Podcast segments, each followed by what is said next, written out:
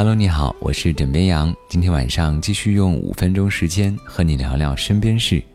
现如今，网购真的是越来越便捷了。除了能够做到当日买当日到之外，其商品低于门店的实惠价格，也确实吸引了不少人。特别是九块九元包邮，已经成为了一个消费者习以为常的词语。现如今呢，更是有五元包邮、三块八元包邮的商品出现。或许你会好奇，平常自己寄个快递都是八块十块的，如此低价的商品，卖家是如何做到包邮的呢？当然，一般情况下，店家都会跟你说，低价包邮只是为了让更多人了解产品。相比起刷单等违规行为，不如我贴点钱搞个促销。不过，即便是低价包邮，也并非所有的商家都是赔本赚吆喝。电子商务研究中心分析师姚建芳解释说：“要做到低价包邮还能赚钱，就要有低价的进货渠道，控制进货成本。此外呢，还得跟快递公司有长期的合作，把快递成本控制在最低。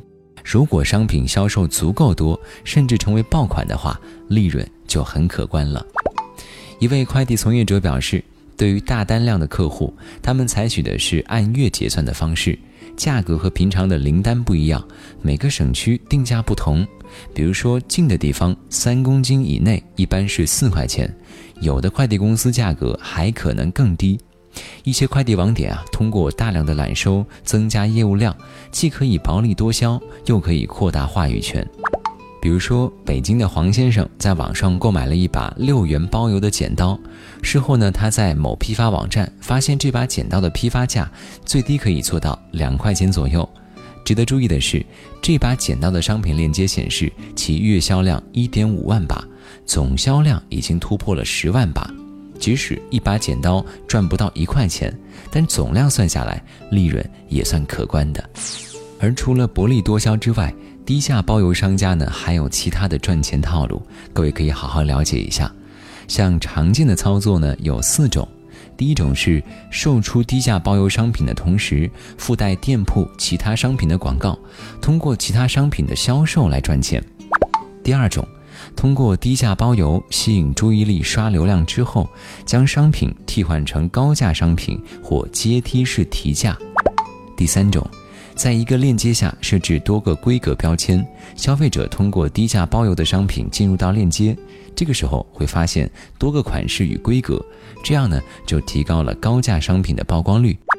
第四种就是一些商家他们会以福袋等名义，不告知你低价包邮商品的具体内容，你收到货之后发现它是质次的商品。说实话，枕边羊自己呢也买过像九块九元包邮的商品。同时，我也买过像三元包邮的钢化膜、一元包邮的数据线。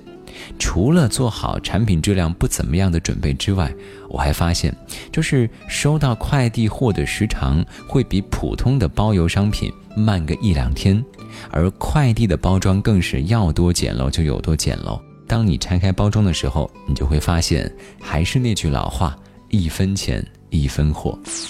就像一位网友说的：“也许你觉得自己赚了，但是卖家永远不会吃亏。你觉得你省钱有方，但是卖家他赚钱有道。不知道各位有没有在网上买过类似的低价包邮的商品呢？你都买过些什么？实际体验感受又如何呢？都欢迎你通过留言的方式和我分享。好了，今天呢就先跟你聊到这里。我是枕边羊，跟你说晚安，好梦。